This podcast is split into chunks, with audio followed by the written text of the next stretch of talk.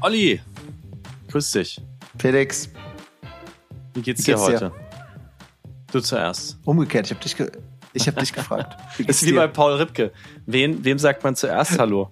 Äh, mir geht's ganz gut. Ich gucke gerade aus dem äh, Fenster Richtung Süden, Richtung Staten Island. Worum, darum geht's ja heute auch ein bisschen bei unserem Podcast. Und New York ist in so einem kompletten Nebel, Regen versunken, was ganz ungewöhnlich ist. Also man sieht die, keine Wolkenkratzer mehr, die verschwinden alle wie so von Photoshop wegretuschiert und es regnet und ist heute so ein richtig düsterer Gotham-Tag. Ähm, aber ich bin total froh, dass wir uns getroffen haben hier. Wir nutzen ja heute eine neue Plattform zum Podcasten, die du eingerichtet hast. Und ähm, ja, wie, wie geht's dir denn so? Was, was macht Köln? Wetter ist genau, wie du es beschrieben hast. Ähm, Staten Island. Erzähl mal ganz kurz, äh, warum Staten Island? Warum hast du das gerade so hervorgehoben? Ja, Staten Island ist faszinierend. Staten Island ist ähm, der fünfte Stadtbezirk New Yorks, den alle ignorieren. Mhm. Ähm, der ist aber alleine, hat allein so viele Menschen wie meine Heimatstadt Nürnberg, also knappe halbe Million. Und liegt südlich von der Freiheitsstatue, so alleine, so ein bisschen an New Jersey dran ist der einzige Stadtteil, der Trump äh, gewählt hat bei der Wahl mehrheitlich und ist so ein bisschen verrufen. Mhm. Da war früher die Müllkippe, da hat es immer gestunken und keiner wollte da hin. Und inzwischen ist es äh, der zweitreichste Stadtteil nach Manhattan. Also da leben wirklich sehr, sehr viele Menschen in sehr, sehr großen Häusern. Aber es gibt an der Nordspitze, dort wo diese orangene Fähre anhält, wenn man von Manhattan darüber fährt, diese kostenlose Staten Island Ferry, da gibt es einen Stadtteil, der heißt St. George. Und da kommt der Wu-Tang Clan her. Und um den geht's heute bei uns. Wir haben nämlich unglaublicherweise die deutsche Managerin des Wu-Tang Clans äh, entdeckt, die gerade ein Buch darüber geschrieben hat, wie sie einen unmöglichen Job gemacht hat, nämlich diese, diesen Haufen ähm, Jungs aus Staten Island äh, zusammenzuhalten über mehrere Jahre und zu einem Welterfolg zu machen. Und ich, die hat wahnsinnig viel erlebt, die hat auch wahnsinnig viel geschrieben, ich habe das Buch auch gelesen. Annäherungsversuche von ODB, äh, Telefonrechnungen aus dem Hotel, 20.000 D-Mark, äh, 20.000 Dollar, also ich glaube in Deutschland glaub, wäre es auch D-Mark gewesen. Ähm, die, sie ist als Geisel genommen worden. Ich habe das gelesen. Also ich, das ist, ja, wir äh, haben viele crazy. Und, ja, genau.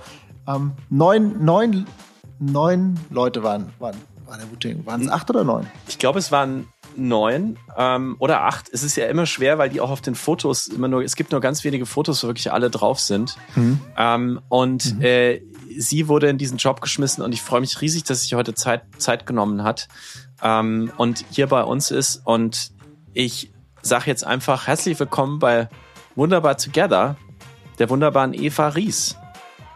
Live aus Mannheim. Viel Spaß.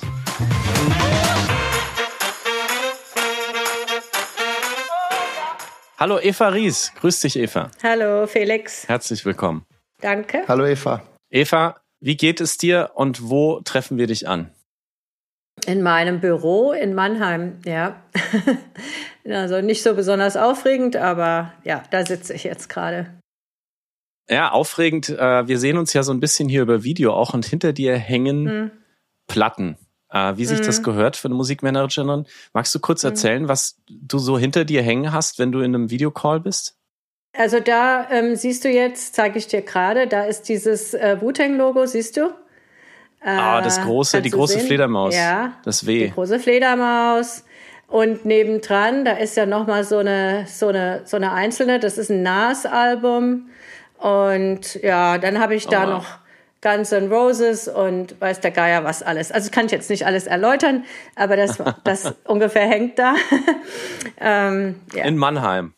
Mhm, Wissen deine Mannheim. Nachbarn, dass da Wu-Tang, goldene Wu-Tang-Schallplatten hängen? Ja, mein Nachbar direkt hier nebendran äh, ist ein Proktologe im Uniklinikum äh, äh, in Mannheim und ein Chirurg, ähm, der wirklich an nicht so schönen Stellen operieren muss, ja, wie man glaub, sich vorstellen kann. Ich bin ein bisschen unruhig, wenn ich das Wort höre, ja.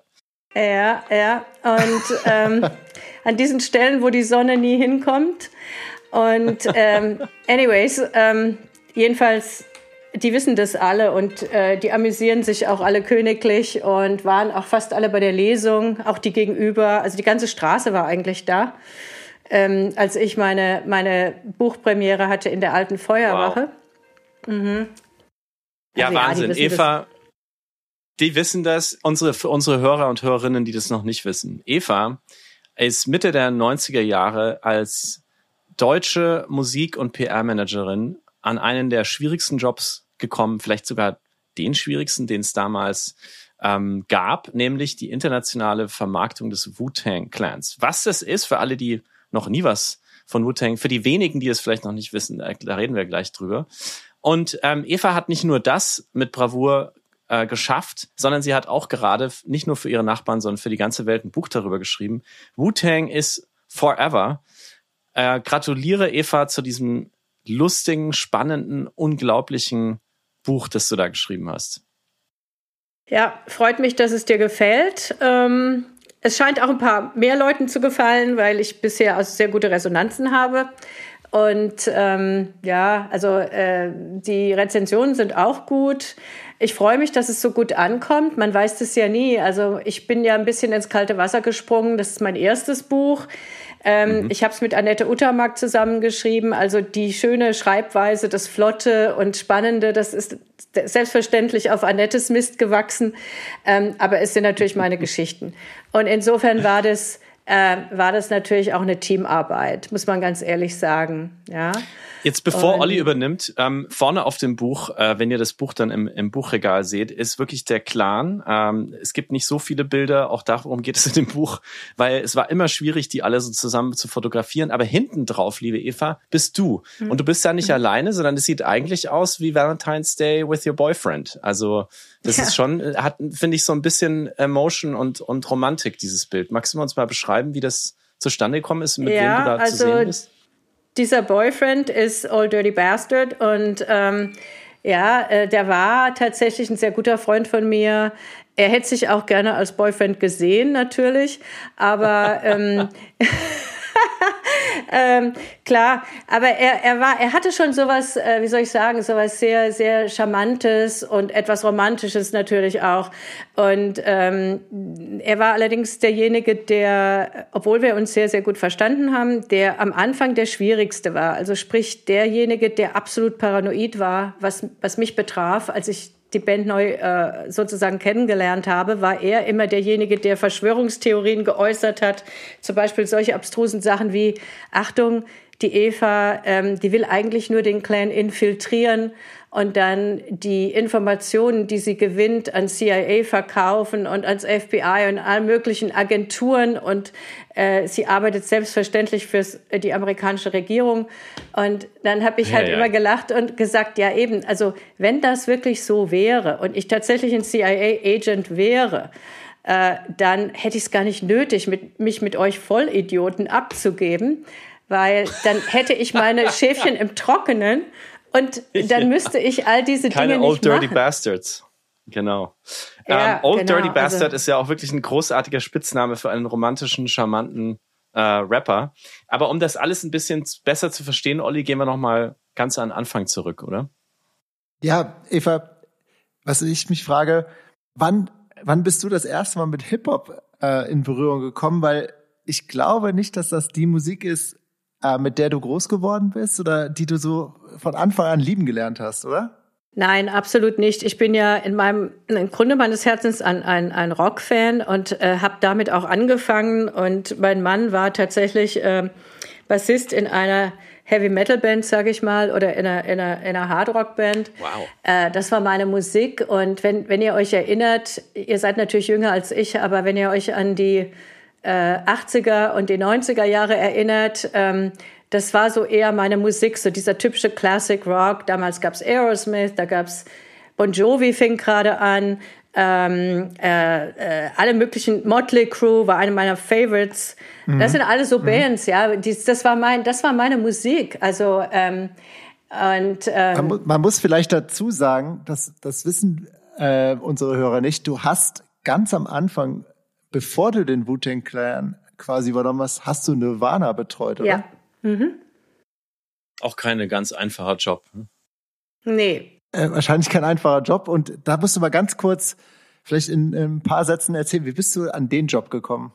Also über Umwege im Prinzip äh, über LA, über Los Angeles, äh, wo ich mein Praktikum absolviert hatte, habe ich den äh, Head of International kennengelernt, Mel Posner bei Geffen. Äh, der, also Geffen Records war das Label von Nirvana und auch von äh, Aerosmith und Guns N' Roses, ähm, ein Rocklabel. Und ähm, äh, er hat zu mir gesagt, wenn du wieder nach Deutschland gehen würdest, dann könnte ich dir da einen Job anbieten als Product Manager für, äh, für Geffen, so dass ich dann quasi das Label in Deutschland repräsentieren würde im Rahmen der MCA Music Entertainment, was dann später übrigens die Universal wurde. Ja, so hat sich das so hat sich das historisch entwickelt. Ja, und ähm, dann habe ich halt gesagt, na ja, klar. Äh, ich würde den Job auf jeden Fall annehmen, habe da auch ein bisschen geblufft bei meinem Interview nach dem Motto, ja, ja, ich weiß, wie man einen Marketingplan schreibt. Natürlich habe ich noch nie in meinem Leben einen Marketingplan geschrieben gehabt, aber ich habe einfach gedacht, mein Gott, das ist ja jetzt kein Rocket Science,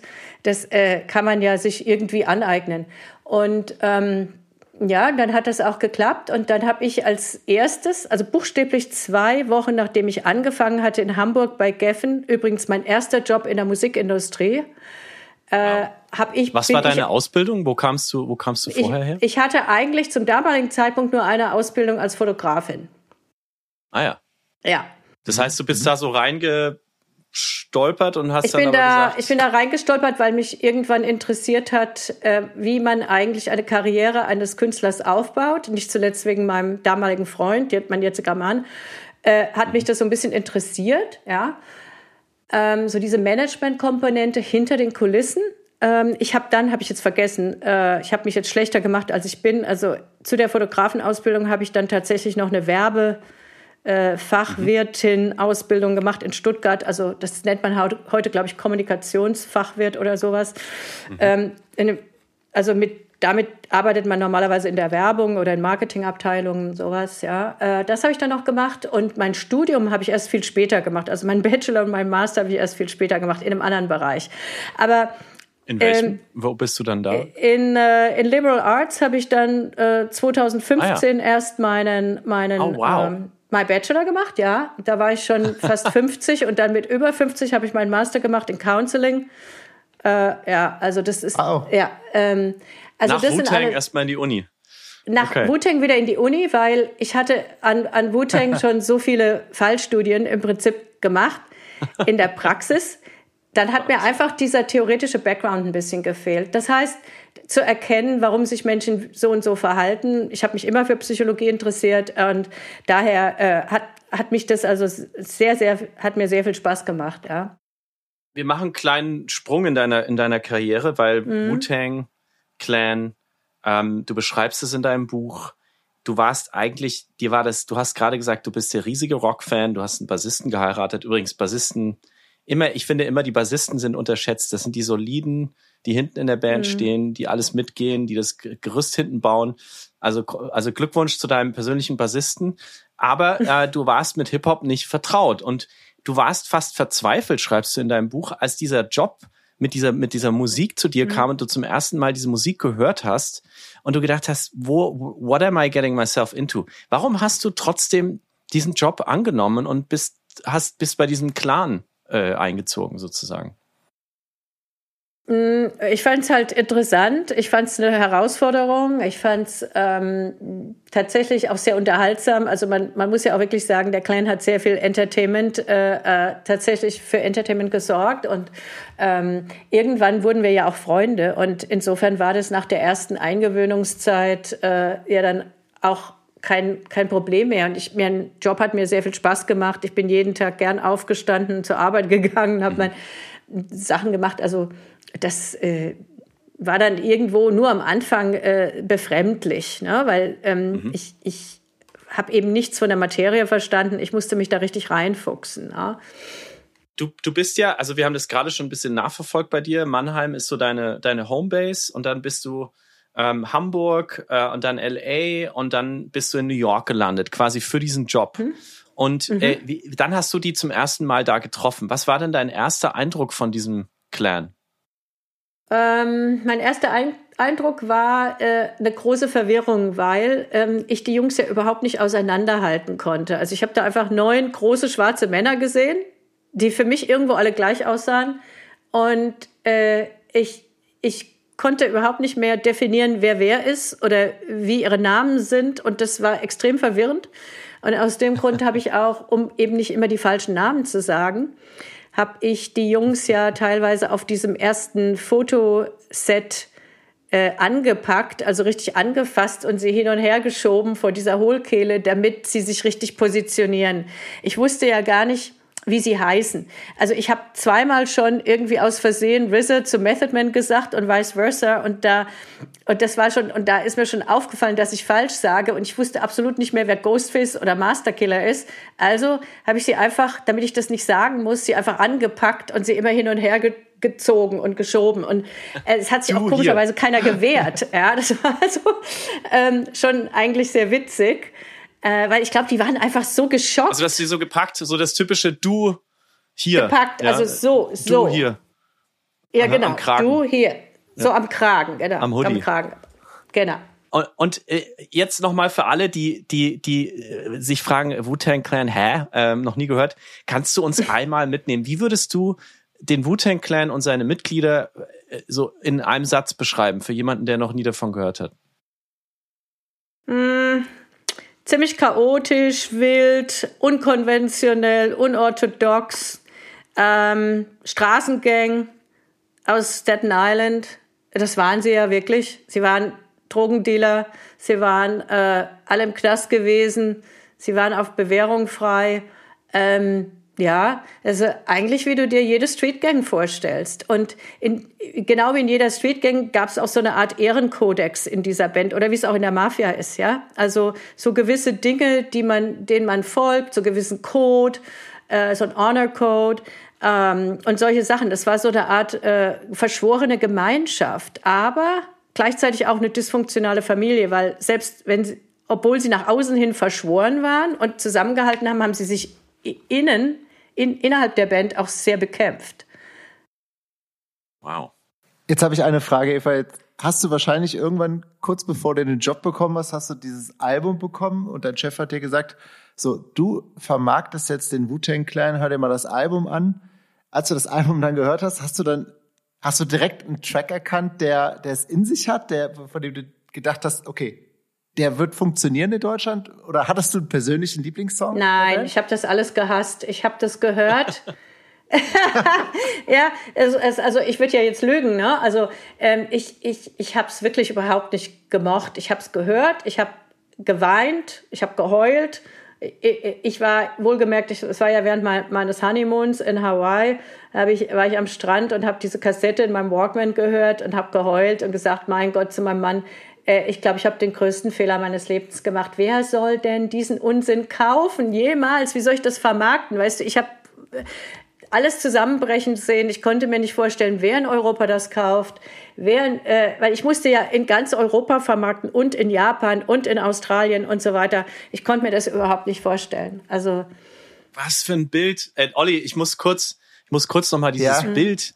Äh, äh, also Strand, Hawaii, Palmen, Sonnenuntergang, mhm. Wellenrauschen. Eva mhm. läuft da im, im, im, im Sommerkleid, ist auf Hochzeitsreise, hat einen Walkman auf und weint. Ja, das ist, ja. das ist das Bild, ja. deine erste Begegnung mit Wu-Tang Clan. Wie krass. Ähm, und äh, natürlich auch nochmal sorry an deinen Mann, der ja dich da irgendwie wieder aufbauen musste. Ja, ich meine, er hat gesagt, äh, ja, buchstäblich, so wie Annette das auch so schön geschrieben hat. Es gibt keinen Weg zurück. Du hast dich darauf eingelassen, das musst du jetzt durchziehen, weißt du? Weil ähm, es gab ja auch keine Alternative. Ich meine, was wäre die Alternative gewesen? Äh, zu meinem Chef zu laufen und zu sagen, mhm. um Gottes Willen, ich habe mir das angehört, ich kann das nicht wie ein Versager dazustehen, mhm. bevor ich es überhaupt probiert hatte. Ja, ich bin auch ein sehr sturer Typ, also von meinem Charakter her. Ich bin, ich bin kein, keiner, der aufgibt. Ich bin kein Quitter. Ähm, äh, äh, weißt du, was ich meine? Ich bin. Ja. Mhm. Ich, ich, ich kämpfe einfach. Ich bin Kämpfer. Und ähm, dann habe ich einfach probiert, das zu machen. Und das, das ist die einzige Erklärung, weil vielleicht jemand anders hätte gesagt, okay, das ist mir zu, zu viel, das ist mir, äh, ich habe da ein schlechtes Gefühl dabei. aber ganz ehrlich, ich hätte mir ja nie wieder in, selbst in den Spiegel gucken können und äh, ich hätte mich geschämt, wenn ich jetzt vorzeitig aufgegeben hätte. Und, und das erste Album war auch ein voller Erfolg, vor allem in Deutschland. Ähm, mm, nee. Warum Nee, nee. Nein? Äh, ich glaube, ihr glorifiziert es jetzt in der Erinnerung, aber es war tatsächlich, nein, nein, nein, nein, es war wirklich nicht so schnell. Es war langsam, langsam, langsam ein Erfolg, aber dieser Erfolg hat sich sehr langsam und mühselig aufgebaut, ja. Das war überhaupt kein mhm. Home Run. Du, du bist, ähm, ne, also, wie soll ich sagen, das, Erstens mal war es eine wahnsinnige Überzeugungsarbeit meinerseits, überhaupt die deutsche Firma dazu zu kriegen, dass sie es überhaupt veröffentlichen. Die wollten das ja nicht veröffentlichen. Da hieß es ja, wir machen das mhm. per Import. Ja, das heißt, es, es hätte kein Marketingbudget okay. gegeben, es hätte keine anständige Kampagne gegeben. Das musste ich ja äh, wieder meines äh, eigen, meines Bauchgefühls äh, so vertreten, als ob das das tollste Ding seit geschnitten Brot ist ähm, obwohl ich ja selber Zweifel hatte, aber ich musste nach außen sämtliche BMG-Firmen in der Welt dazu bringen, dass sie dieses Album veröffentlichen. Das war ein Sales-Job. Ja. Und wie viel Zeit ist denn da verstrichen von dem Moment ja. an, wo das Album rausgekommen ist und die Leute angefangen oder die Radiosender damals, ja. glaube ich, war noch Radio, das, das äh, so ein Maßstab bis sie das gespielt haben? Wie viel Zeit ist da vergangen und was ist, was ist da passiert? Ich glaube, wir hatten, wie hast du das geschafft? Wir hatten so gut wie kein Radio in, wenn du jetzt über Deutschland sprichst. Ähm, sie hatten Radio in, in Amerika bei Hot 97 und so weiter, aber sie hatten mit Sicherheit kein Radio. Äh, Radio fing erst an bei Gravel Pit, äh, also viel später, weil die Songs waren einfach mhm. nicht kommerziell genug. Ähm, die Songs waren teilweise zu lang, die Hook kam zu spät, Triumph zum Beispiel, also auf dem, gut, das ist jetzt schon das zweite Album, aber es ist ein Song, der über neun Minuten lang ist, mit ein, im Prinzip ein endloser Freestyle. Ähm, also die Sachen ja. waren nicht besonders, die, die Sachen waren nicht besonders radiotauglich und nicht besonders kommerziell. Die, der Weg, wie die Band es geschafft hat, ist durch Pressearbeit tatsächlich, durch alte, äh, traditionelle Pressearbeit, die Journalisten waren immer schon sehr beeindruckt von diesem Chaoshaufen und von dieser Street-Gang-Mentalität und von diesem Gefährlichen, was der Clan irgendwie ausgestrahlt hat. Also es kam tatsächlich durch diesen Pressehype und dadurch, dass sie eben dann auch getourt sind, ja, aber nicht durch Radio. Radio kam erst viel viel später und ähm, ich würde sagen, dieses Goldalbum, was es dann schließlich mal irgendwann gab äh, in Deutschland, das hat sich, das hat zwei Jahre gedauert. Ja, das war also jetzt nicht äh, ein schneller Erfolg. Mhm. Ne? Später sind sie dann ja auch auf Tour gegangen in Deutschland. Ja. Und, also, und spätestens zu dem Zeitpunkt, also was wir uns gefragt haben, Felix und ich in der Vorbereitung, mhm. äh, warum kam diese Musik dann irgendwann auch so gut an? Vor allem auch oft bei den Menschen, deren Welt eigentlich genau das Gegenteil war, wie zum Beispiel weiße Jugendliche. Ja, also ich glaube, das kam speziell bei sehr gebildeten Menschen und bei eben äh, Mittel- und Oberschicht gut an, weil mhm. ähm, weil äh, es natürlich genau das Gegenteil war. Das, das war so eine Art, ähm, das war wieder so eine Rebellion, genau wie früher Rock'n'Roll als der Rock'n'Roll anfing. Ja, es war ja im Prinzip das, womit junge Leute gegen die Autoritäten und gegen die Eltern und die Elterngeneration rebelliert haben. Das war meines Erachtens nichts anderes. Ja, und ähm, da waren dann auf einmal weiße Mittelklasse Gymnasiasten, die das jetzt geil fanden und die auch äh, fasziniert von dem Logo waren. Ich glaube, dass dieses Fledermaus-Logo unheimlich viel beigetragen hat. Das ist tatsächlich ein ikonisches Logo äh, zu diesem Erfolg. Mhm. Weil mir hat zum Beispiel Jan Wehn erzählt, das ist total witzig, der, der für mich die Moderation gemacht hat ähm, bei meinem Buchevent. Der hat mir erzählt, als dieses Album rauskam, war er acht Jahre alt. Ich war zu dem hm. Zeitpunkt 28. Und ähm, der Jan ist also eine andere Generation als ich war damals noch Kind und hat diese, äh, dieses 36 Chambers Album von seinem Babysitter bekommen. Also die, die 16-jährige Abgefahren. Ja, ja, die 16-jährige Gymnasiastin, die ihn und seine, seine Schwester beaufsichtigt hat, wenn die Eltern abends weggegangen sind, hat ihm die Kassette mitgebracht und da hat er zum ersten Mal gehört und hat zum ersten Mal das Logo gesehen. Und dann hat er mit seinen Schulfreunden immer, immer dieses Logo versucht zu malen. Und die hatten regelrecht einen Wettstreit, weil die das so cool fanden, wer das am geilsten malen kann. Und dann haben Wahnsinn. sie die Musik gehört, dann haben sie das Vinyl gekauft, dann haben sie auf dem Schulhof Platten äh, ausgetauscht und so weiter. Und so ging das langsam. Und ich glaube, ähm, das war so süß, wie er mir das erzählt hat. Ich fand es total rührend, dass er damals noch ein Kind war und sich aber trotzdem schon damit auseinandergesetzt hat. Ja, für mich war das ein Job, aber für ihn war das eine Leidenschaft, weißt du? Und ähm, ja, das ist schon interessant. Also Olli, vielleicht ging es dir auch so. Bei mir waren zwei in der Klasse. Das waren auch so mit die größten Rebellen, ganz unterschiedliche Typen. Ja.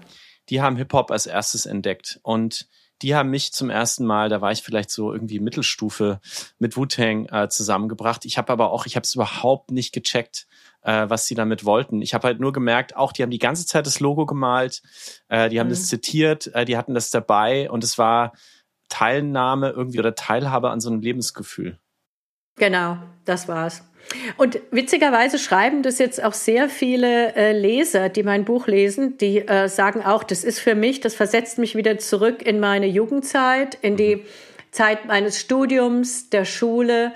Ähm, Anfang der 90er Jahre, das war die unbeschwerte Zeit der Partys.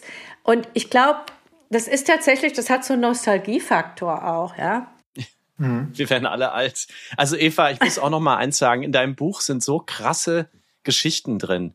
Ähm, ich, mir ist echt schwer gefallen, da jetzt für unser Interview überhaupt was auszusuchen. Vielleicht, vielleicht, ich, ich sag dir mal ein paar und vielleicht magst du ja eine aussuchen, die du erzählst. Also okay. was wir schon ganz am Anfang äh, besprochen haben, Old Dirty Bastard, der wollte immer Kinder von dir. Das fand ich total mhm. faszinierend. Der hat immer wieder versucht, bei dir mhm. zu landen, mhm. ähm, seinem Namen äh, treu geblieben. Ähm, dann gab's was, was ich krass fand, die Telefoniersucht. Ähm, oder was heißt Sucht? Also die mussten einfach die ganze Zeit telefonieren und weil es noch keine Handys gab, Irrsinnige haben Rechnungen, jede ja. Chance genutzt, wenn sie mit dir unterwegs waren, ja. zu telefonieren. Und vielleicht ja. magst du uns ähm, eine Szene mal schildern, wo du mit denen irgendwo warst und sie dich wieder komplett wahnsinnig gemacht haben mit dem, mit dem Telefonieren. Also ähm, die haben in jeder Radiostation, in der wir eingefallen sind, vom Bayerischen Rundfunk bis zu Capital Radio in London bis zu Radio One, BBC oder wo wir zugange waren, haben die horrende Rechnungen produziert, indem die da halt in die Büros eingefallen sind und telefoniert haben. Und damit habe ich sie auch immer gelockt, weil ich gesagt habe, wenn wir wieder in die Radiostation gehen und ihr da schön mitmacht, dann dürft ihr wieder telefonieren. Und ähm, das war für mich halt so ein Motivationstool, äh, ja. Und, ähm, und also wenn ja, die Redakteure in der Mittagspause waren, ihr kamt genau. da an, dann sind die wirklich an Schreibtisch Hörer an genommen, Schreibtische. 001 gewählt, 212 genau. und da ging's los. Ja. Genau. Und okay. dann und dann haben sie das natürlich auch bei Bertelsmann gemacht, also bei BMG in München zum Beispiel sind sie eingefallen, als alle Mitarbeiter in der Mittagspause waren. Genau dasselbe. Die waren in der Kantine und wir sind in die Büros eingefallen und da kamen so die Sekretärinnen zurück und, und sahen da lauter schwarze Männer in ihren Büros irgendwie an Telefonen sitzen, haben wir einen Schock gekriegt, ja. Und natürlich wurde ich dann immer herzitiert, Frau Ries, was ist denn hier los? Ja, kann man sich ja vorstellen. Wer ist dieser Mann? Und ja, ja, wer, wer sind diese Leute? Und ähm, und auch total witzig, im Bayerischen Rundfunk war das so, also das vergesse ich nie, das war eine absolut abstruse Szene, habe ich auch jetzt dem, dem Menschen von Zündfunk erzählt. Äh, da waren ja tatsächlich so zwei türkische Putzfrauen am Putzen äh, mit so Kittelschürzen und Kopftüchern auf, so riesen Boda-Maschinen. Das vergesst das Bild nie, das war so absurd. Und ähm, da rennen irgendwie zwei oder drei vom Clan auf diese Frauen los, die auch natürlich kein Englisch sprachen, vielleicht auch gar nicht richtig Deutsch, aber auf jeden Fall wurden die da angeschrien und zwar in einem Ton, also so ungefähr wie yo, give me a fucking horn.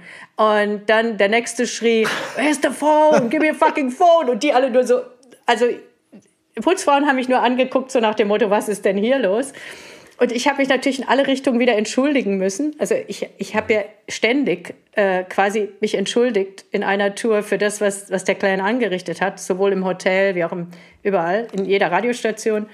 Ähm, naja, und so, äh, so haben die sich da eben von, von sage ich, sag ich mal, Label zum Radio, zu anderen Stellen durchgeangelt, äh, gehangelt, um, um dann mhm. wieder zu telefonieren. Und ähm, ja, also es war. Olli, du hast auch noch eine Geschichte ausgegraben, ne? Was ich gelesen habe, Eva, ich weiß nicht, ob es stimmt, aber du bist sogar mal als Geisel genommen worden vom Wu-Tang Clan, oder? Ja, äh, genau, so kann man das nennen. Also da, da musste ich dann quasi an ja, musste ich nachts mit ihnen vom Hotel äh, aus dem Hotel flüchten, wo sie auch wieder eine riesige Telefonrechnung verursacht hatten. da, da, waren, da standen dann, glaube ich, 20.000 Pfund im Raum in London. Ja. Äh, und die wollte der Kleine natürlich nicht zahlen. Und äh, dann hieß es, wir, wir hauen um drei Uhr morgens ab. Der Busfahrer ist schon eingeweiht. Der Busfahrer fährt hinten vor. Wir gehen durch den Hinterausgang raus. Naja, und dann äh, wurde ich quasi gezwungen, da mitzukommen, weil ich eigentlich ja gar nicht mitgehen wollte. Ja, ich gesagt habe, ich werde gefeuert, wenn ich da das Hotel. Äh, ja klar, das ist kriminell. Ja, genau, aus dem Hotel. Die sind mitten in der Nacht in dein Hotelzimmer gekommen und haben gesagt, Eva, let's go, oder wie? In ja, Pyjama. genau. Und als, und als ich dann angefangen habe, äh, in letzter Sekunde dann noch zu telefonieren, beziehungsweise wir hatten so Wandtelefone, die waren in, an mhm. den Wänden befestigt im Hotelzimmer. Ähm, ich habe versucht, äh, meinem Product Manager in London noch eine Nachricht zu hinterlassen, dass er weiß, wo, dass wir also dass ich quasi gezwungen werde, äh, mitzugehen. Ähm, dann hat Gisser das gesehen und das Telefon rausgerissen und sogar drauf rumgetrampelt, äh, weil er gesagt hat, du telefonierst mit niemand, mit wem redest du überhaupt, mit wem redest du? Ähm, ja, du kommst jetzt mit. Ja, ja aber dann, also, ich meine, ihr habt 20.000 Pfund Rechnung und ein Auto und was, was macht man denn dann nachts? Ja, eben nichts. Die hatten ja keinen Plan. Also sind wir da nur durch die, durch die, äh, durch die leeren Straßen in, äh, des Nachts in London rumkutschiert und sie haben dann halt versucht, ein neues Hotel zu finden. Ähm, ja, ich habe mich da natürlich nur geärgert, aber ich, ich, mir blieb nichts anderes übrig, als mitzugehen, ne? natürlich. Also wie oft, wie oft hast du in der Zeit oder wie oft hast du überhaupt schon ans Aufgeben gedacht? Ja, schon. Also ich habe mehrmals als Aufgeben gedacht. Und ich habe das manchmal auch als Erpressung so gesagt. Also wenn ihr weiter so macht, setze ich mich ins nächste Flugzeug oder irgend sowas. Ähm, ja, also natürlich habe ich ans, Aus, äh, ans Aufhören gedacht, wenn, wenn, wenn ich mich so geärgert habe. Aber ich habe es dann im letzten Grunde ja nie gemacht. Also ähm, es, du hast ja. ja auch was geschafft für Deutschland. Du hast es geschafft, Menschen aus Deutschland nach Staten Island zu bringen.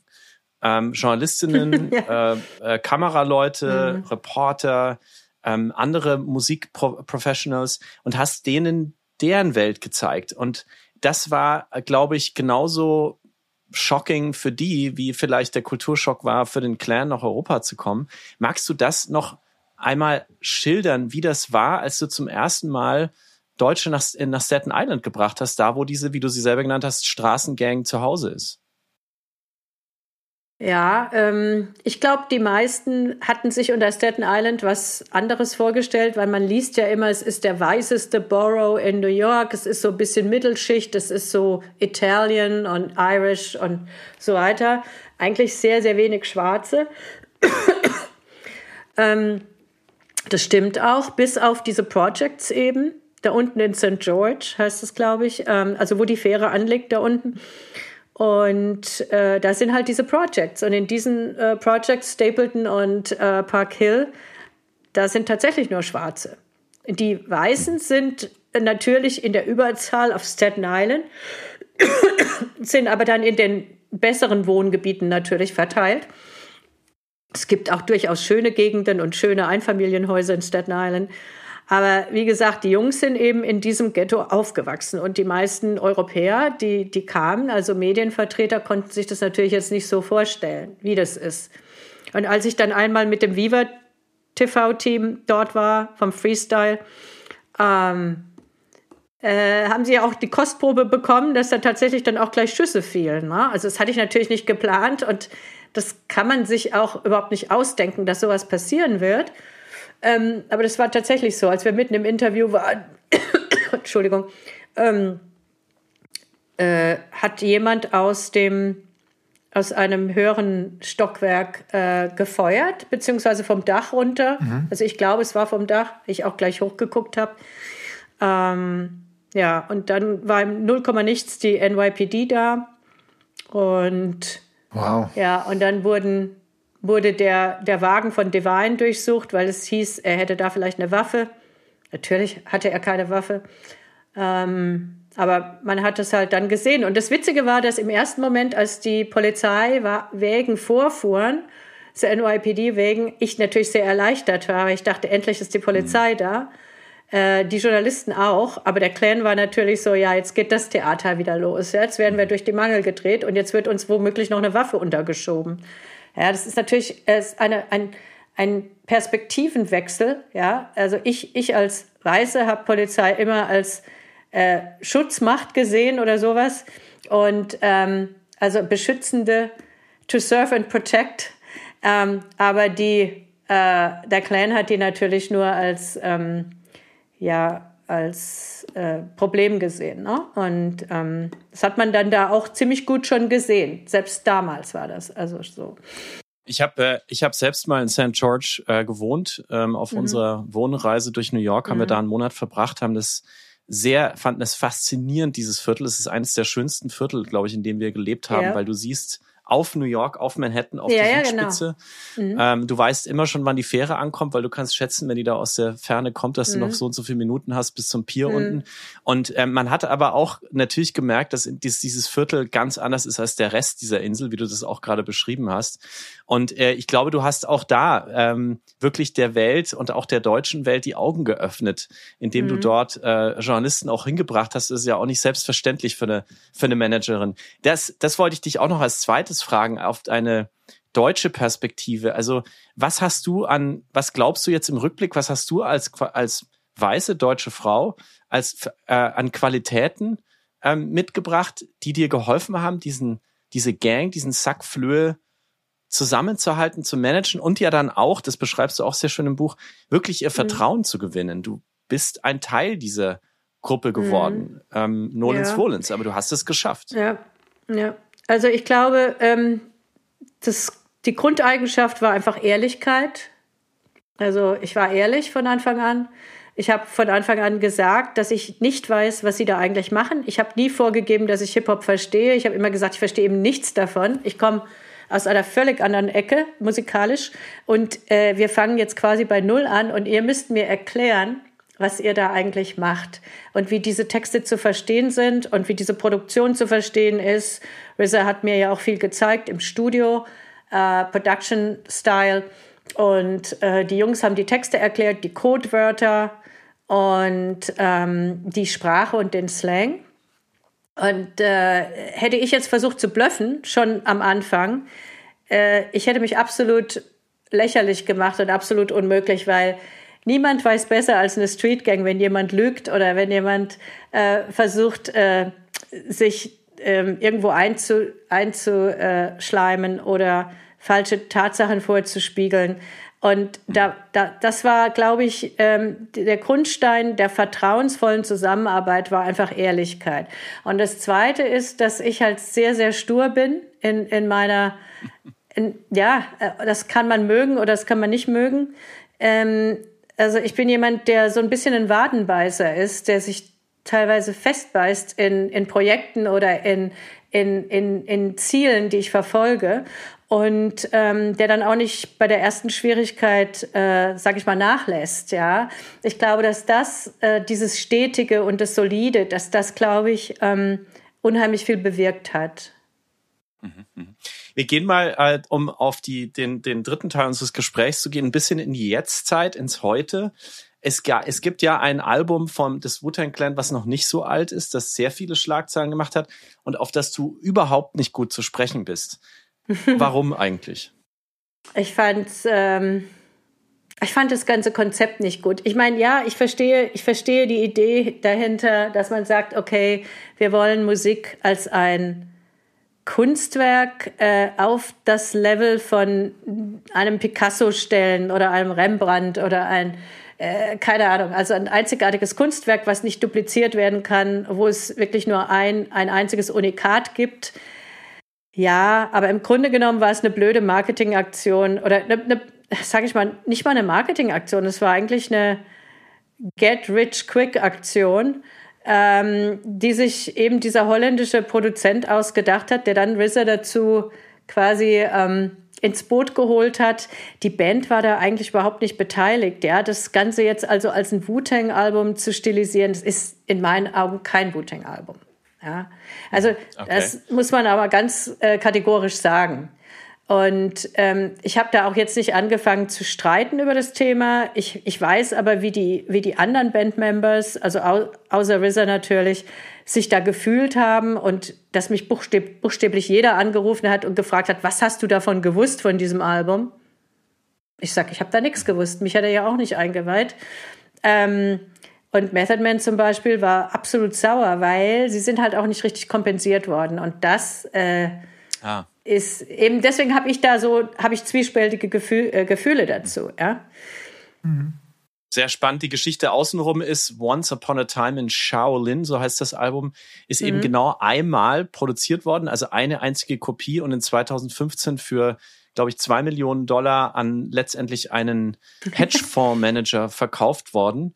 Ähm, dieser Hedgefondsmanager sitzt jetzt ein ähm, ja. äh, und deswegen hat das äh, US Department of Justice diesen, äh, dieses Album dann weiterverkauft letztes Jahr, quasi aus seinem Millionen. Bestand, mhm. der mhm. für vier Millionen Dollar. Ja, ähm, ja. Äh, in, glaube ich, äh, um diese Schulden zu decken, die dieser Manager ja. auf sich geladen hatte. Also eine mhm. verrückte Geschichte, die auch äh, mit diesem Clan zu tun hat und die ja sehr viel sagt. Also ähm, da hast du jetzt auch noch mal ganz viel erzählt, was uns ins Heute geführt. Und Olli, du bist ja auch ein großer ähm, Hip-Hop-Fan. Du hast dich das wahrscheinlich, da, du hast dich sicher auch mit dem Wu-Tang Clan in den letzten Jahren beschäftigt, mehr als ich. Ähm, was was äh, ist dir, ähm, was, was bist du neugierig von Eva zu wissen, wenn wir über die Jetztzeit äh, sprechen? Ja, vor allem will ich wissen, was Wu-Tang Clan-Mitglieder heute machen und ähm, und ob du noch mit ihnen in Kontakt stehst und ähm, ja, und wem vor allem? Ja, also grundsätzlich ähm, sind sie immer noch aktiv als Wu-Tang Clan. Äh, natürlich macht jeder auch sein so seine Solo-Projekte. Ähm, ja, ich stehe noch mit der Band in Kontakt, also besonders natürlich mit RZA. Wir machen äh, verschiedene Projekte zusammen. Wir haben jetzt, ich habe ihn jetzt vor zwei Wochen in Schottland gesehen, in den Highlands. Da haben wir eine, eine Kampagne für Ballantines gemacht, Ballantines Whisky. Ähm, und äh, wir arbeiten an einer internationalen Hip-Hop-Documentary. Da haben wir einen, einen, Deal mit Showtime in, in Amerika, äh, TV, TV-Documentary. Ähm, und da fangen wir an, im, im Mai zu filmen dazu in Okinawa, Japan. Mhm. Mhm. Ähm, und cool. also der, für, bei dieser Serie habe ich auch fast alle Folgen geschrieben. Und ähm, das ist im Prinzip die, die Idee ist die, dass RZA als äh, amerikanischer Hip-Hop-Pionier äh, sozusagen durch die Welt reist und äh, die interessantesten Hip-Hop-Künstler aus verschiedenen Ländern vorstellt. Und das ist natürlich hauptsächlich gedacht für eine American Audience, ja, äh, wo, wobei viele Amerikaner ja gar nicht wissen, dass es französischen Hip-Hop gibt und dass es japanischen Hip-Hop gibt und dass äh, welche Ausprägungen dieses weltweite, diese weltweite Bewegung jetzt äh, nach all den Jahren genommen hat. Ja. Und natürlich gehen wir dann auch auf die. Du, deine E-Mail. Hm? Deine ja? E-Mail ist at RZA Productions. Also hast, habt ihr gemeinsam eine Produktionsfirma oder bist du bei ihm angestellt ja. oder er bei dir? Wie, nee, wie seid ihr nee, verknüpft? Nee, wir sind nicht, äh, also ich bin nicht angestellt in dem Sinne, aber äh, wir haben, er hat eine, er hat eine deutsche Firma gegründet, die heißt RZA Productions Europe GmbH. Ähm, das hat er damals gegründet, 2004, glaube ich, äh, als, das, als er den Song mit Xavier Naidoo hatte. Ähm, ich kenne hm. nichts, das so schön ist wie du. Das war ein Riesenhit und da musste man die Royalties und die Tantiemen, die Einnahmen äh, über diese deutsche Firma abwickeln, sozusagen. Und ähm, ja, und jetzt benutzen wir selbstverständlich diese Firma, also wenn man das so sagen darf, als die Unterproduktionsfirma für die, für die Doku. Wir haben äh, eine mhm. 50-prozentige Partnership, äh, Partner, wie sagt man, Partnership mit ähm, Revelations. Revelations ist die Produktionsfirma von Morgan Freeman äh, in Los Angeles. Mhm. Und das sind quasi die Leute, die wirklich unsere Show dann produzieren fürs TV. Äh, der Käufer ist Showtime. Und wir kamen im Prinzip mit der Idee und mit dem Konzept und mit den äh, mit dem Season Overview und mit diesem, quasi mit dem Drehbuch sozusagen.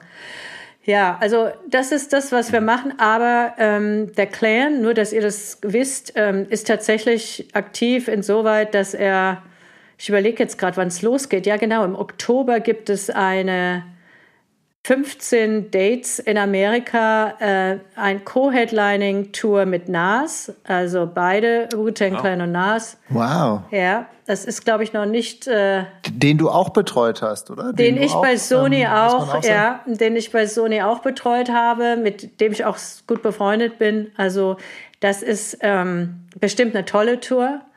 Und ähm, das geht erst einmal nur äh, durch die USA, aber dann Anfang nächsten Jahres soll es auch nach Europa kommen. Also daran sieht man schon, sie sind, mhm.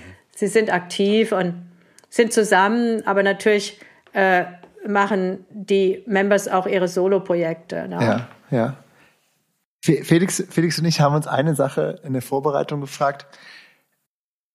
Wie viele Mitglieder des Clans sind eigentlich heute Millionäre? Kannst du das ungefähr sagen? Nicht viele. Ähm, vielleicht zwei. Ich weiß es nicht. Drei, mhm. vielleicht drei. Schwer und, zu sagen. Und wie viele davon waren mal Millionäre und sind es jetzt heute nicht mehr? Kann ich auch nicht sagen. Ich habe mir nicht die Konten angeguckt. Also ähm, ja, der, der eine äh, managt sein, sein Geld besser als der andere. Manche haben den Fehler gemacht, dass sie nicht, dass sie keine Immobilien gekauft haben oder zu spät. Ähm, mhm. Weißt du, das ist natürlich, das ist eine sehr, sehr schwierige Frage. Also ich würde sagen, die, die natürlich am meisten Geld haben, ist RZA und Method Man und die, weil die es geschafft haben, tatsächlich auch eine Filmkarriere noch auf, aufzubauen. Äh, Ghostface auch. Ghostface ähm, macht auf andere Art Geld, also indem er mit sehr vielen, bei sehr vielen Songs dabei ist als Executive Producer und besondere Credits hat. Ähm, auch bei jedem Album, wenn ihr mal genau guckt, ist er immer als äh, Dennis Coles immer als ähm, Executive Producer mit dabei. Ähm, ja, also ich glaube, die anderen, die anderen haben, stehen nicht so gut da. Und deswegen und ist es halt auch. Deren, mhm. Sorry. Deswegen ist es auch wichtig, dass sie halt immer wieder touren, weil bei den Tourneen äh, kommt natürlich nochmal ähm, tatsächlich Geld rein. Ne? Wie, sind die noch in Staten Island zu Hause, diese Mitglieder, mit denen du noch Austausch hast, oder leben die inzwischen auch ganz woanders? Manche, also ich glaube, zwei sind noch in Staten Island, Method Man und ich glaube Master Killer. Die anderen okay. sind Jesus in New Jersey, versus New Jersey und in LA. Uh, äh, äh, ist auch in New Jersey. Also manche sind, glaube ich, in Brooklyn. Ähm, kommt drauf an. Manche sind in, ich weiß gar nicht, wo der Rick One wohnt. Ich glaube in Kanada zurzeit. Äh, also die ziehen auch öfters mal um. Also so genau kann ich dir das nicht sagen. Also, Spannend. Mhm. Als du den Clan noch, ich, ich sag mal, Vollzeit betreut hast, mhm. hatte Hip-Hop noch nicht die Kraft, und würde auch sagen, die Omnipräsenz, die es jetzt heute hat. Kannst du ähm, mit, mit deiner Expertise sagen, was ist eigentlich zwischen 1992 und 2022 passiert mit Hip-Hop? Naja, es ist halt äh, viel, viel kommerzieller geworden. Es ist kommerziell anerkannt worden. Selbst die Dinge, die nicht kommerziell sind, eigentlich musikalisch, sind aber so nach und nach fast in den Mainstream gerutscht. Ja, das ist einfach passiert. Und was in Amerika halt passiert ist, ist, dass ähm, Madison Avenue, sprich die ganze, die ganze Werbeindustrie, sich äh, Hip-Hop gegriffen hat als die Ausdrucksform mhm. äh, und die Musikform, mhm. die man durchaus, mit denen man äh, Brands ähm, verbinden kann. Das ist eben diese diese Brand Partnerships mhm. und diese, ähm, ja, das ist dann passiert. Und du siehst es an diesen Sachen wie ähm, äh, NFL, äh, ähm, Football Games, ähm, ähm, also diese, diese Performances, die es dann gibt in der, mhm. in der Halbzeit. Und ähm, ja, das ist dann schon so dermaßen pompös und spektakulär, aber das hat jetzt so richtig mit dem Ur-Hip-Hop und mit Hardcore-Hip-Hop nichts mehr zu tun. Ja, das, das, hat sich halt alles gewandelt. Das ist eine sehr, sehr kommerzielle Sache geworden. Hörst du selbst heute auch Hip-Hop? Ja. Viel mehr als früher? Und was sind, was sind so deine ähm, Sind das die Künstler, die du auch selbst mit betreust oder was, was, was hast du für einen Musikgeschmack zurzeit? Ja, eigentlich schon. Ich bin, ich bin auch, ich bin auch im Hip-Hop bin ich sehr puristisch. Also ich bin, ich bin nicht jemand, der diesen, diesen Party-Hip-Hop mag. Ich mag auch diesen, äh, diese Autotune, dieses, dieses, äh, sag ich mal, moderne Zeug nicht so sehr. Ich mag auch, äh, ich mag halt Classic Hip-Hop. Ähm, ich mag jetzt nicht Trap oder diese ganzen Geschichten aus dem Süden. Ich, ich mochte mhm. auch nie äh, Three Six Mafia oder solche äh, äh, Gruppen unbedingt. Mm, das ist, sind einfach Sachen, die sind mir ein bisschen fremd. Also ich glaube, dass da, da habe ich nicht so den, den, den Zugang, ähm, weil, weil ich das ja auch selber nicht erlebt habe. Also mir gefällt dann mhm. eher der New York Hip-Hop. Mir gefällt allerdings natürlich auch Dr. Dre und äh, ein paar Sachen von Snoop und solche Sachen, äh, selbstverständlich. Ne? Aber ähm, natürlich in, in erster Linie würde ich sagen, die Sachen, die, äh, mit denen ich da quasi dann Hip-Hop verstanden habe, wie halt Wu-Tang und Mob Deep und Nas und diese Sachen, also aus, aus äh, Notorious B.I.G., ähm, diese Sachen, ja, also man kann sagen, ich bin jetzt okay. nicht, also selbst auch wenn ich deutschen Hip-Hop höre, um Gottes Willen, also da gibt es fürchterliche Dinge, die, äh, die ich jetzt nicht benennen will, aber die sind einfach schlecht und äh, die gibt es natürlich in Amerika auch. Und ähm, ja, ja, Eva also, Ries disst deutschen Hip-Hop. Nein, nein, nein, nein, überhaupt nicht. Nicht, nicht jeden deutschen Hip-Hop, aber es gibt da Auswüchse, sage ich mal, in letzter Zeit, die nicht so toll sind. Kannst du das benennen genau? Nee. Genauer? Äh, dann dann habe ich hier wahrscheinlich wieder irgendein Killerkommando vor der, vor der Haustür stehen. Nee. Also, also du betreust keine deutschen Rapper? Nein, also im Moment, im, im, im, Moment nicht, aber ich meine damit jetzt äh, die, die gar nichts zu sagen haben in ihren Lyrics und die, die halt einfach nur blöde Gemeinplätze erzählen oder fick deine Mutter oder sonst was und das braucht kein Mensch. Ja, das ist mhm. völlig überflüssig. Mhm. Ähm, Gibt es einen Künstler, den du momentan besonders verfolgst, den du besonders interessant findest, sowohl aus Deutschland als auch USA, wo du sagst, das ist jemand, auf den habe ich so ein bisschen mein Auge geworfen?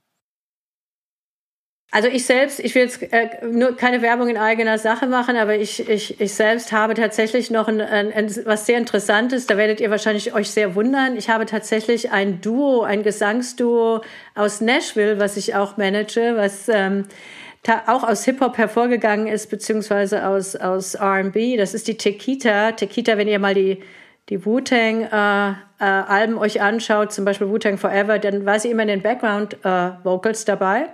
Eine ganz tolle Sängerin, Tequita und ihre Tochter Prana. Prana ist äh, auch eine Tochter von RZA, also aus einer früheren Beziehung. Die beiden machen tatsächlich ganz tolle äh, Country-Music und ähm, was soll ich sagen, Country und Amerikaner Music.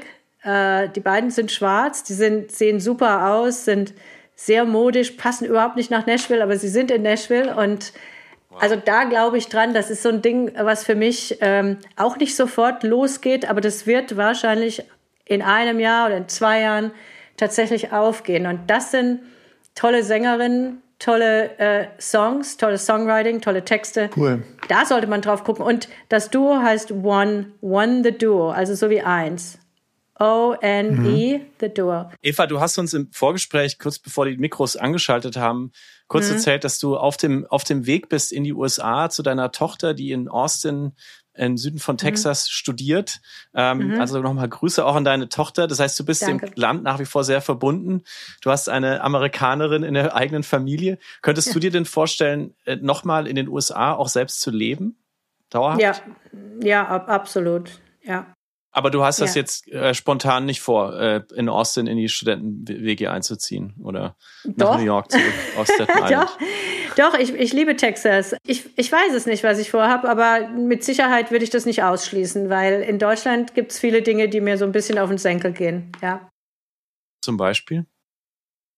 Äh, die, wie, wie soll ich das erklären? Ähm, der mangelnde Mut zum Risiko. Also in Deutschland ist das Glas ja immer halb leer. In Amerika ist es immer halb voll. Die Amerikaner haben eine, eine positive Lebenseinstellung, die sehr optimistisch ist. Und so ist meine auch. Die Deutschen sind immer sehr pessimistisch, ein bisschen negativ angehaucht. Und wenn es um Business geht, haben sie einfach keine Lust, Geld auszugeben und irgendwie zu investieren. Und das macht mich sehr traurig und so kann man eigentlich nicht arbeiten. Und das ist das, was ich hier erkannt habe. Ich finde das sehr, sehr schade. Also auch gerade im Musikbusiness. Wenn da kein Mut zum Risiko ist, dann kann man es eigentlich gleich lassen. Ja? Und das ist das, was mich an Deutschland ärgert. Das seht ihr ja auch in der Politik dass es genau dasselbe ist. Immer dieses Rumgeeier. Ja, das ist halt, ist halt leider so. Das ist ein deutscher Wesenszug, mhm. vermute ich. Und wenn man so lange in Amerika war, dann hat man das schon fast vergessen. Und dann kommt auch noch dazu, dass wenn man in Amerika lebt, man natürlich dann Deutschland immer wieder erlebt im, im Urlaub und man sieht es im Sommer, wenn es schön ist. Und äh, und dann denkt man sich natürlich, oh, toll, aber das ist halt dieses Phänomen, the grass is always greener on the other side of the fence. Ja, immer da, wo du nicht bist, findest du es wahrscheinlich schöner. Und ja, das habe ich, ich so daraus gezogen. Faszinierend, Eva, wie ähm, du durch diesen Job, den du nie wolltest, äh, dein ganzes Leben lang eigentlich begleitet wurdest von diesem Job, dein Leben vollkommen verändert hast und sogar deinen Musikgeschmack vom Classic Rock auf den Classic Hip Hop. Das ist ja der beste Beweis dafür, wie sehr der Clan äh, auch dein Leben mitbestimmt hat und dass du heute noch so viel machst mit der Risa Familie, mit Risa selbst, ist ja auch ein weiteres Zeichen dafür, ähm, ja, mhm. wie eigentlich, wie tief ähm, dieser Job in dein, in dein Leben gesunken ist. Und das Buch äh, Wu-Tang is Forever äh, kann ich wirklich nur empfehlen. Es ist das, das äh, tollste ähm, was man und auch was Lustiges, was man gerade in dieser dunklen Zeit einfach lesen kann und sich freuen kann und mit dir manchmal leidet, aber sich auch ähm, unglaublich amüsieren kann, was du da alles erlebt hast und wie toll du das erzählst, völlig ungefiltert, so wie du bist. Letzte Frage. Ähm, eine große Frage mit der Bitte, das nochmal für uns zusammenzukochen auf wenige Sätze. Was würdest du sagen, hast du vom Wu-Tang Clan fürs Leben gelernt? Ähm, also ich habe zwei Sachen gelernt. Erstens mal, dass man, äh, dass mich eigentlich so schnell gar nichts mehr schockieren kann. Also ich bin gewappnet für so ungefähr alles. Ähm, zweitens, ähm, also das habe ich Ihnen wirklich zu verdanken. Ähm, zweitens habe ich gelernt, dass man manchmal wirklich dreist sein muss, ja, ähm, und sich einfach was zutrauen muss, dass man nicht äh, falsche Bescheidenheit zeigen darf ähm, ja, also ich glaube, äh, ja, vielleicht auch wirklich den Mut zum Risiko habe ich gelernt. Das ist tatsächlich so. Also das, ähm, Viele Dinge eigentlich. Also ich fühle mich sehr selten irgendwie überfordert oder irgendwie in der Situation nicht, nicht äh, gewappnet, weil ich das fast schon so schon mal erlebt habe. Und das ist ein gutes Gefühl zu wissen, dass man selbst durch eine harte Schule gegangen ist und dass einem so schnell ja wahrscheinlich nichts umwerfen kann. Und das finde ich gut, weil daraus, daraus schöpfe ich Kraft sozusagen sagt Eva Ries, unser Gast im Wunderbar Together Podcast, die Musikmanagerin, ähm, die gerade ihr Buch Wu-Tang is Forever veröffentlicht hat beim Benevento Verlag. Wir teilen uns diesen Verlag, Eva, so wurde ich auf dein Buch aufmerksam und ich freue mich riesig, dass du dir Zeit genommen hast, kurz vor deinem USA-Flug bei uns vorbeizuschauen. Wir geben immer ganz zum Ende des Podcasts noch einmal ab an den Gast, Gibt es noch irgendwas, was wir noch nicht besprochen haben oder irgendein Announcement oder eine Lebensphilosophie, die du uns noch mitgeben möchtest, bevor wir, ähm, bevor wir heute Tschüss sagen? Nein, ich glaube, wir haben alles besprochen und ähm, ich freue mich äh, ganz besonders mit dir zu sprechen, Felix, weil ich glaube, du kannst dich so ein bisschen in meine Schuhe stellen. Also du bist sozusagen in meinen in meinen Fußstapfen gewandelt so ein bisschen, indem ihr in New York lebt und so. Und das ist so, das kann man manchmal Menschen nicht erklären, das Lebensgefühl oder wie es dort ist, die selber nicht dort gelebt haben. Also das gefällt mir sehr gut, dass wir so ein bisschen eine Gemeinsamkeit haben. Na, ich hoffe, ähm, Olli, du bist ja auch immer oft mit einem Fuß in den USA, dass wir uns mal hier gemeinsam auf den Weg nach Staten Island machen können und mhm. vielleicht ähm, Method Man äh, bei Method Man Glas Cola trinken könnten. Das wäre das wäre die, die die größte ähm, die größte Ehre. Ähm, und ich hoffe natürlich, dass wir ähm, uns auch mal abseits des Podcasts ähm, sehen, dich wieder einladen können, wenn du dein nächstes Projekt am Start hast. Das klingt ja alles unglaublich spannend. Und wir sagen einfach ganz lieben Dank an dich, liebe Eva, und gute Reise nach Amerika. Danke. Vielen, vielen Dank an euch beide. Ne? Tschüss. Grüße. Danke. Tschüss. Ciao. Oh.